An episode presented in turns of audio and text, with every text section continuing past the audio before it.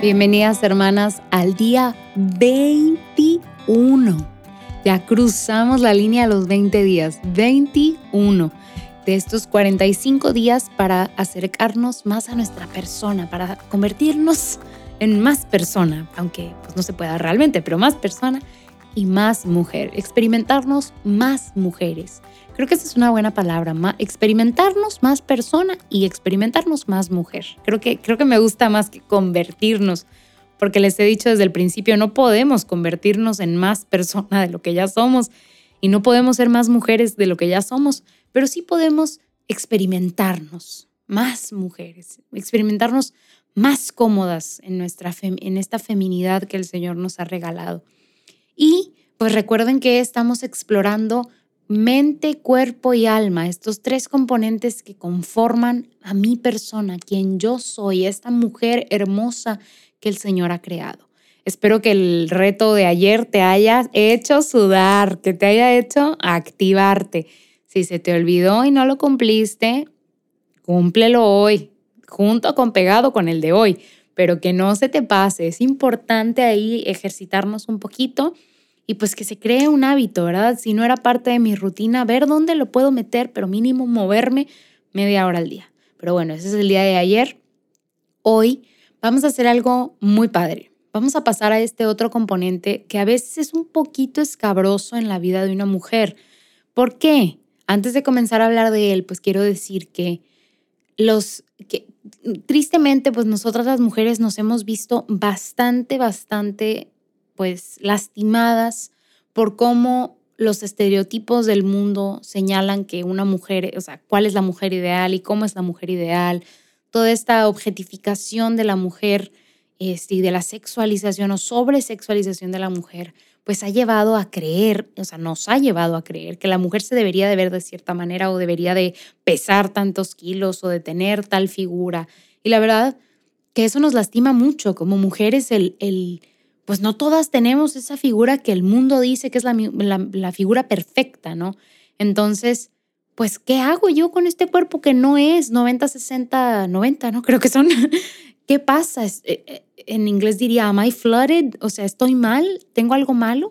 Y la verdad es que no. O sea, los estereotipos son pues, un constructo social y existen para que la sociedad siga girando, ¿verdad? Y funcionen los esquemas pero no me definen a mí, no definen si, mi cuerpo es bueno o malo.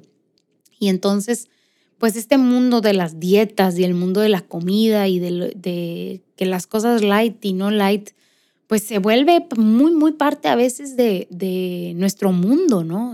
cuidamos muchísimo nuestra alimentación y no por la salud, sino por tener una figura o pesar tantos kilos o vernos de cierta manera.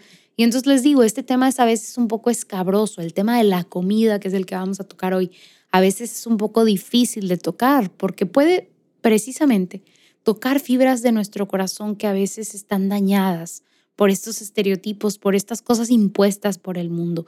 Pero la verdad es que el reto de hoy viene de un lugar de mucho amor, en donde espero podamos estar en más conexión con nuestro cuerpo, con lo que está pasando y con lo que pasa con nuestro cuerpo. Te pido que lo hagas, que lo veas desde esta perspectiva y que lo hagas con un corazón muy abierto a que el Señor nos muestre luz en esta área y que si el Señor quiere mostrarte que para allá es el camino, que hay que sanar algo en esta área, pues qué mejor, ¿verdad? Invitar al Señor a estas partes de nuestro corazón. Pero ahora sí vamos a lo que nos a lo que nos corresponde. El reto que yo te hago el día de hoy es llevar un diario alimenticio. La verdad es que a veces no somos conscientes de lo que llevamos a nuestra boca. Decimos, tengo hambre, será ansiedad, será eh, hambre de verdad, pues quién sabe, pero yo me como lo, lo que tengo enfrente porque pues, necesito comer. No sé si les ha pasado, a mí sí en algún momento cuando trabajaba y estudiaba, que comía más que por hambre, por comer. O sea, era como que, ay, es la una y como y ya. Pero, ni, o sea, era, era, tan, era algo tan como era más un trabajo, una tarea que algo que se disfrutaba. Y creo que a veces nos pasa eso, que no estamos siendo conscientes de nuestro tiempo de comida, de qué estamos comiendo, de dónde viene esta comida. Y yo podría platicarles bastante de lo importante que es tener una buena relación con la comida y aparte para nuestro cerebro y para todas las, señales que están involucradas con, con, con la alimentación, el que sea consciente, el que la alimentación sea consciente. Entonces, lo que vamos a hacer hoy es llevar un diario. ¿Qué comí en el día? Oye, porque luego nos vamos a llevar unas sorpresotas. ¿Qué yo comí todo esto en el día? O al contrario, ¿comí tan poquito en el día? ¿Así trato a mi cuerpo? ¿Esto es lo que le di de energía? Esto y, mira todo lo que le saqué. Trabajé 12 horas y comí una vez al día. ¿Qué pasó? ¿Fue mucho? ¿Fue poco? ¿Ya sabía que yo comía de esta manera? De, de nuevo, uno de los objetivos de estos 45 días es hacernos conscientes de lo que estamos haciendo, dejar de vivir en la la land, dejar que otros decidan por mí, yo decidir por mí. Y dejar, o sea, no, es necesario tomar las riendas y saber qué es lo que estoy llevando a mi, a mi boca, saber cómo estoy alimentando a mi cuerpo, saber qué tipo de energía le estoy dando a mi cuerpo. Y si me doy cuenta en este sencillo reto que no me gusta, cambiarlo, porque el Señor me dio la gracia de tener y, el regalo de tener una inteligencia, raciocinio, de poder tomar decisiones. Y entonces tú puedes tomar una decisión. Te invito a que lleves este reto, a que lo registres en el diario que estamos llevando y a que pongas esa pequeña reflexión. Fue mucho, fue poco, ya sabía lo que comía, qué me pareció. Hagámonos conscientes de aquello que está pasando y nos vemos el día de mañana. Bye bye.